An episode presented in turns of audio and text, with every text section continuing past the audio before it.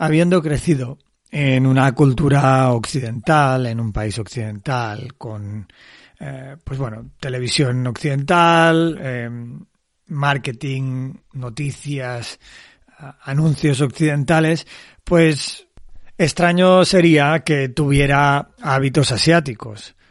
Quizá lo más asiático que había probado hasta 2018 era un supuesto vietnamita que hacía eh, pues como unos baos, ¿no? Que son aquellos bollos em, al vapor vietnamitas en los que le metían comida occidental, ¿no? Sería algo así como cocina fusión.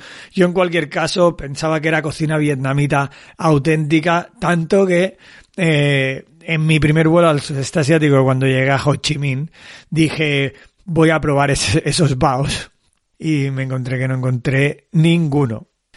Pero ha llovido mucho desde entonces, de hecho han pasado cinco años y Asia y sobre todo el sudeste asiático eh, ha llegado a formar parte de mi vida. Tanto que fue la um, Asia, no el sudeste asiático, aquel lugar, um, fue el artífice de un cambio vital que yo personalmente quería y necesitaba, ¿no? Quería salir de la vida de 8 a 5, de la vida eh, de trabajar, bueno, eh, la vida occidental, ¿no?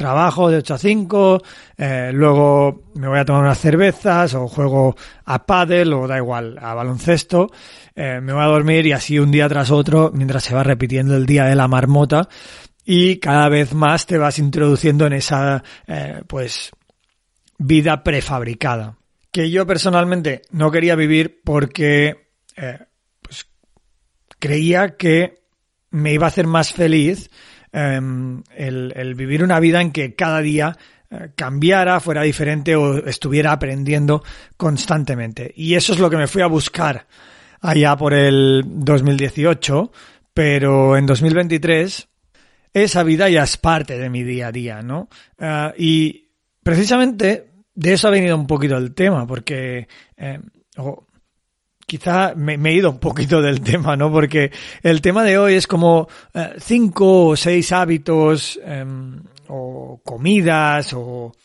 cosas asiáticas que he introducido en mi vida. Cosas que, pues si tú me preguntas hace cinco años, yo te diría, hostia, eh, no lo veo, ¿no? Pero son cosas que me encantan. Entonces quería compartirlas hoy en un episodio. De hecho, vamos a empezar este episodio. Eh, yo soy Will Luna y esto es el podcast de Viajando sin Planes.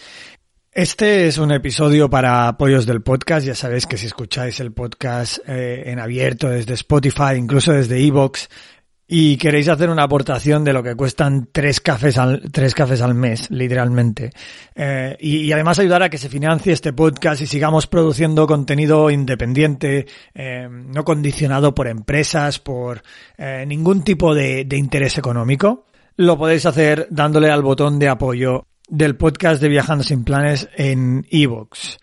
Un acto muy simple que además os dará acceso a más de 300 episodios exclusivos y os hará parte también de este proyecto.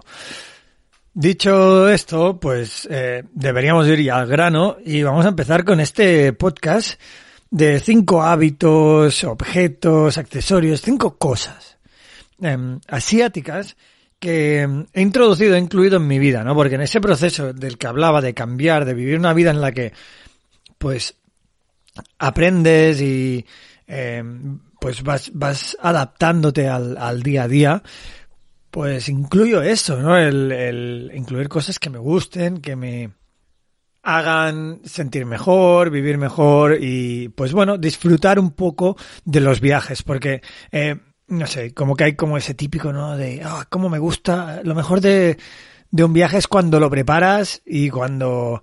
Eh, cuando lo haces, ¿no? Y a la gente le encanta preparar los viajes, ¿no? Y venga, tirarse 30 horas ahí preparando, preparando, preparando. Pero a mí esa parte, personalmente no me gusta, ya lo sabéis. Por esto, esto se llama viajando sin planes. Pero hay una parte que sí que me gusta, que es la de quedarme con el viaje, ¿no? Quedarme con lo que he aprendido, quedarme con lo, con lo con, con, lo que me ha ofrecido aquel lugar, ¿no? Y, y el sudeste asiático me ha ofrecido muchas cosas. Una de ellas, y que la tengo aquí al lado y que espero que vosotros o vosotras, si lo estáis escuchando, también tengáis uno cerca, es el café, ¿vale? Y no es que no tomara café, sí que tomaba café antes, eh, pero bueno, hay algo que llevo conmigo siempre que es la cafetera vietnamita, esto lo he hablado muchas veces, y también el café tailandés o el Sien, ¿no? Que es eh, aquel café con leche condensada, con leche em, y con hielo, ¿no? Que si me hubieras preguntado, yo sí que bebía cafés con hielo cuando vivía en Barcelona, eh, pero eran cafés solos con hielo. Así que una cosa que siempre llevo conmigo eh, en todos los viajes, de hecho lo llevo en mi, mochila y, y, además he hablado de ello como un accesorio súper útil, es la cafetera vietnamita y si puedo, siempre tengo hielo a mano, un, una lata de leche condensada y pues no, leche normal para hacer mis cafés con eh, hielo tailandeses. Vale, otro cambio que también está en el ámbito culinario de alguna manera y luego iremos a otros ámbitos, ¿no? Pero un cambio que, está en el ámbito culinario es el del arroz y los noodles. Y digamos que todo mi proceso, no mi acto de, de comer o de cenar. ¿Te está gustando este episodio? Hazte fan desde el botón apoyar del podcast de Nivos. Elige tu aportación y podrás escuchar este y el resto de sus episodios extra. Además, ayudarás a su productor a seguir creando contenido con la misma pasión y dedicación.